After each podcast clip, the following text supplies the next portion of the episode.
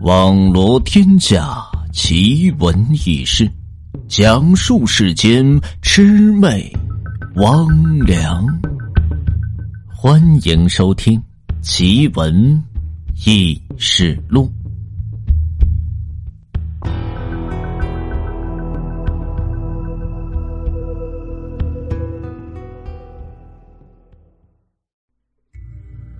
话说，那可是当年蒋介石为了阻拦着日本人侵犯郑州，于是在这花园口炸开这大坝，一时之间，这黄河水可就倒流，淹死了几十万的百姓。事后，黄河中是浮尸数万，尸体顺着水流是往下飘，一摞摞的尸体都堵在这河湾处。一群群的大鱼鳖精呢，在这水下啃食着人尸。在晚上，如果你细细的听的话，这咔嚓咔嚓的响声，就像是一群人压低着嗓子在那儿唱着戏。偶尔还会有着一声的哭腔是传来，不知道是不是这人还没死透，就让这鱼活活的就给啃了，让人听了之后是毛骨悚然。一到了晚上之后，这附近的人就不敢再出门了。按说那年月闹着饥荒，死人是多，尤其是在这黄河边上，连连的水灾，谁还没见过个把个死人呢？但是尸体毕竟实在是太多了，尸体接连不断的飘过来，在水中都已经是有些发臭，熏的人不敢从这河边过。后来实在是没法子，这政府呢出面让附近的渔民去捞尸，在这河滩上集体进行焚烧，也避免尸体腐烂而传播着瘟疫。结果呢，这些渔民一捞，就发现这问题可老大发了。这些上游飘过来的尸体是哪儿也不去，单单的就往这一个地方钻。感情这些尸体呢，并不是碰巧飘过来，而是水底下有什么东西把他们招过来的。且说这些渔民的好奇呢，也迫于这官府的淫威，就招呼着众人一起将这些浮尸呢打捞上岸。他们发现这里面可就有个怪事一般来讲呢，人死以后尸体会沉到这水下。待尸体腐烂之后，这才会飘上来。所以呢，浮尸是越往上，腐烂的可就越厉害。但是这里却是恰恰的相反。渔民们发现，这里浮在最上面的尸体是最完整的，几乎就像是刚刚死去的人。越往下的话，这尸体腐烂的越厉害。到了最底层的话，尸体简直就成了一堆的白骨，堆成了一座白骨山。渔民们不禁犯了嘀咕：莫非这水下尸体都被这鱼给啃了？不过看着也不像啊！要真是有那么多的鱼，就算是人在这里捞尸，鱼呢也不会立即就散开，至少呢要翻出这几个水花。可是看看这里呢，却是一点动静都没有。简直就像是一潭的死水。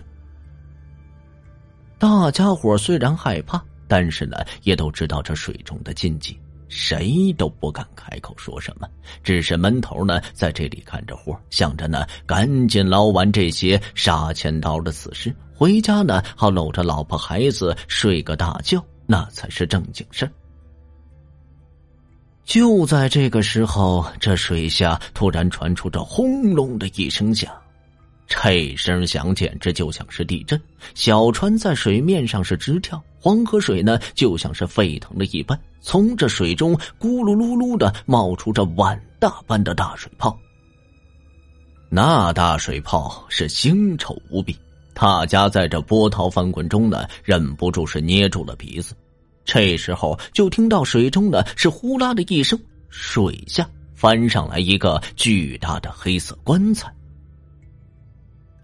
这棺材呢，周身是墨汁一般的漆黑，上面呢纵横着一道道鲜红色的墨线，各处呢还用着朱砂画了蝌蚪一般的符文。红呢是那种鲜红，黑呢是那种墨黑，看起来让人是触目惊心。巨大的棺材是晃了几晃，就开始缓缓的转动。那原本呢是堆成了一堆的浮尸，也追随在他的后面，簇拥着他，径直向着岸边就飘去。这时候，岸上呢有着懂行的人开始坐不住了：“快，快跑！黄黄河狮王啊！”关于这黄河狮王的传说呢，是在这黄河两岸流传许久。民间传说呢，黄河狮王是由葬身于这黄河中的冤魂所化，会生吃着人心，迷人心智，让人沦为这鬼怪，追随在其身后。也有人说呢，这狮王其实是一种南疆的巫术，是一种养在人尸体中的蛊。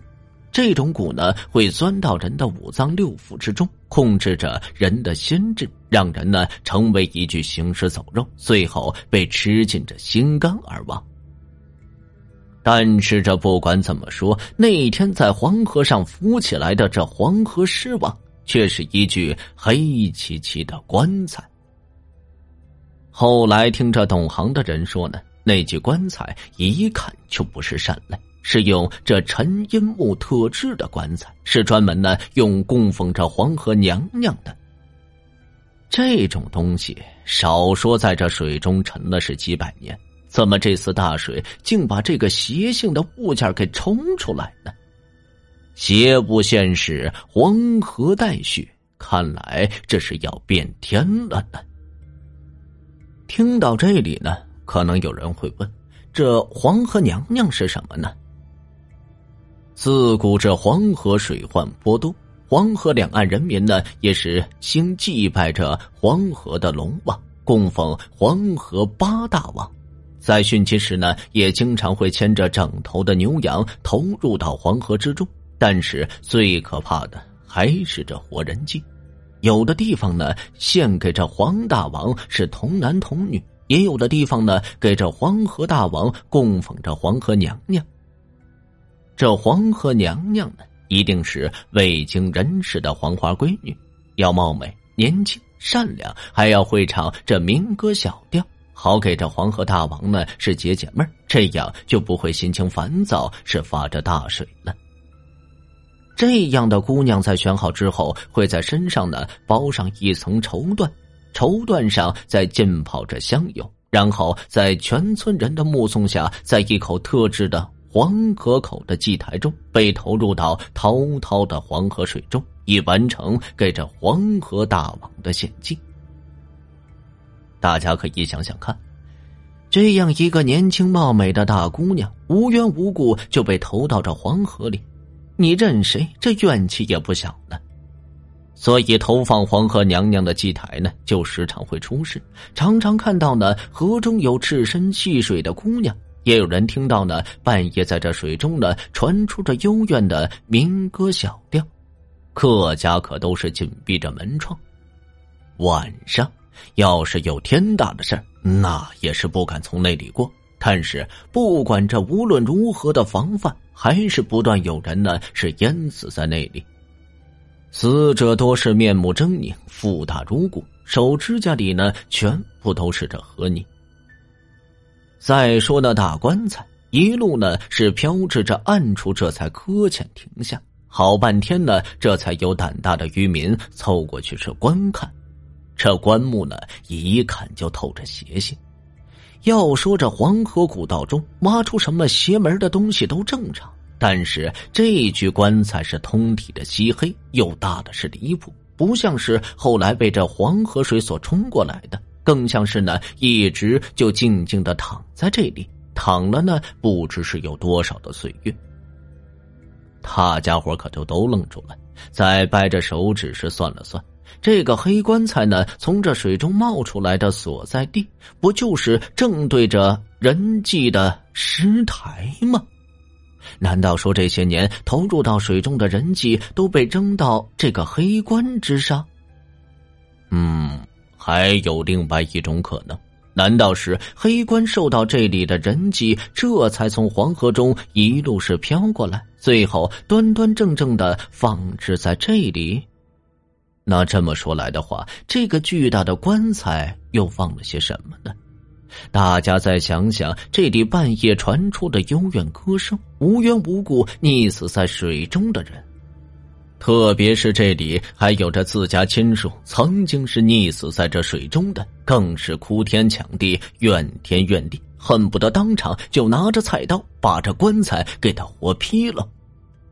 就这样。大家呢，几乎是一下子就认定，这棺材里他有鬼。